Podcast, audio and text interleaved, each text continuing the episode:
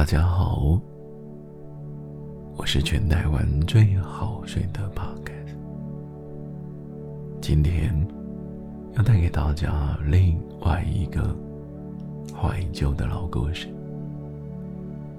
今天要讲的故事是小红帽。故事的开始，总会有很多的从前从。从前，从前，有一个小女孩，她叫做小红帽。今天天色还早，妈妈把小红帽叫过来。小红帽啊，奶奶的身体有一点不舒服，来，这里。有一个篮子，里面有一点面包、蛋糕、葡萄酒。趁现在天还亮的，赶快带去给奶奶，让她吃一点好吃的东西吧。小红帽说：“好的，那我出发喽。”妈妈提醒了小红帽，路上记得要小心。小红帽就认真的走出了房门。奶奶的家在哪里呢？奶奶的家，她在村子外面，外面有一座小小的森林，小小的森林的外面。才是奶奶的家。奶奶的家，说近也不近，说远好像又有一点远了。小红帽，它走进了森林。诶，旁边好像有一只毛茸茸的动物呢。原来呀，这只动物。就是传说中的大野狼。大野狼啊，他问了小红帽：“小红帽，你要去哪里呢？”小红帽还很乖巧的跟大野狼说：“哦，我要去给奶奶送东西呢。”奶奶身体不舒服，所以我要赶快过去。大野狼又问了一下：“那你的奶奶，她是住在哪里呢？”小猫回答了说：“我的奶奶呀，她就在这个森林，走过去，再过一点点路，远方。”有三棵大树，树下就是我的奶奶家喽。大野狼心想：原来呀，原来那个老奶奶的孙女就是你啊！大野狼开始盘算着：如果如果要吃奶奶，好像有点老；但是如果……能够把小红帽给吃了，那就太好喽。于是，大野狼必须要用点小手段，把小红帽想办法留在森林里面久一点。大野狼说：“小红帽，你看看。”这个森林里面有好多漂亮的花，你要不要摘一点点花给奶奶呢？奶奶呀，一定一定会很喜欢的。小红帽想了想，大野狼好像说的有道理。于是，小红帽。开始在森林里面绕啊绕，走啊走，他正在摘着他喜欢的花，他想要摘了一整把，然后等一下一起带给奶奶。小红帽心里想：奶奶一定会很高兴的呢。大野狼啊，他心想：太好了。小红帽因为正在摘花，而慢下了脚步。所以啊，这时候的大野狼就赶快跑到奶奶家去。大野狼敲敲了门，奶奶问：“谁呀？”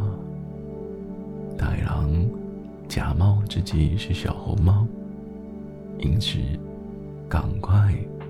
进到了房门，正当奶奶根本搞不清楚是谁来的时候，大狼就张开了大口，把奶奶给吞下了肚子。然后，大野狼啊，赶快穿了奶奶的衣服，戴起了帽子，用帽子把脸盖起来。然后躺在床上躲了起来。这时候的小红帽也把花给摘好了。小红帽心想：等一下奶奶收到我的花，一定会很高兴。小红帽走到了奶奶的家门口。敲了敲门，他心想：“嗯，奶奶呢？哦，在里面呢。”他问奶奶：“奶奶呀，你今天好像不太一样呢。”这时候，假扮奶奶的大野狼说：“没有啊，我还是一样。”小红帽问奶奶说：“那奶奶呀，你的耳朵怎么这么大？”大野狼说：“傻孩子，那是因为要听到你的声音啊。”小红帽他又问了：“那奶奶呀，你的眼睛怎么会这么的大？”大野狼回答：“那是因为想要看清楚小红帽你可爱的脸呢。”小红帽又问了：“那奶奶呀，为什么？为什么你的手这么的大？”大野狼回小红帽说。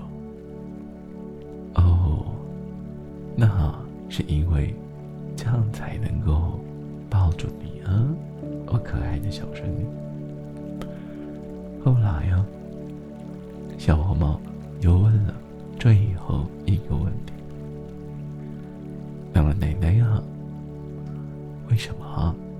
为什么你的嘴巴好大呢？好大好大的嘴哦！”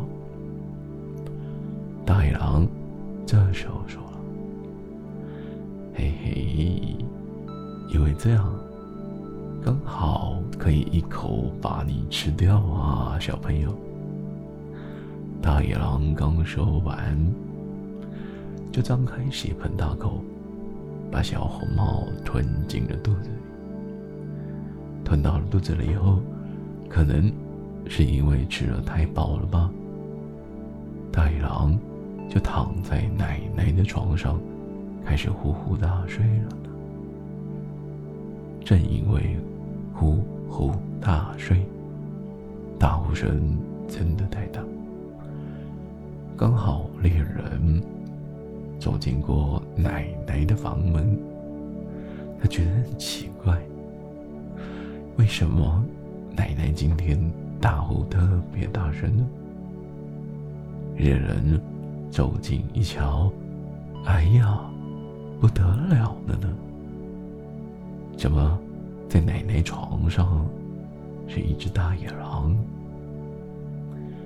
于是猎人心想：这么大的肚子，该不会大野狼把奶奶给吃掉了吧？猎人他赶紧拿起了旁边的剪刀，向大野狼的肚子剪了下去。剪了第二刀，第三刀，哎，没想到他看到的并不是奶奶，而先看到的是小红帽。他把小红帽救了出来。小红帽没有什么大碍，他看起来没有问题。小红帽赶紧跟猎人说：“猎人。”猎人，我的奶奶还在里面呢。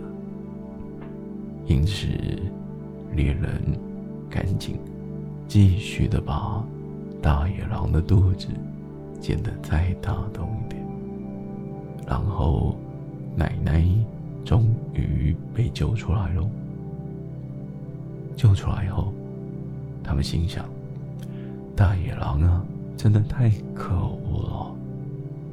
他们找了很多的石头，把石头通通填进大野狼的肚子，再把大野狼的肚子刚刚剪开的地方缝了起来。缝起来后，他们赶紧躲在旁边。这个时候啊，大野狼他醒了。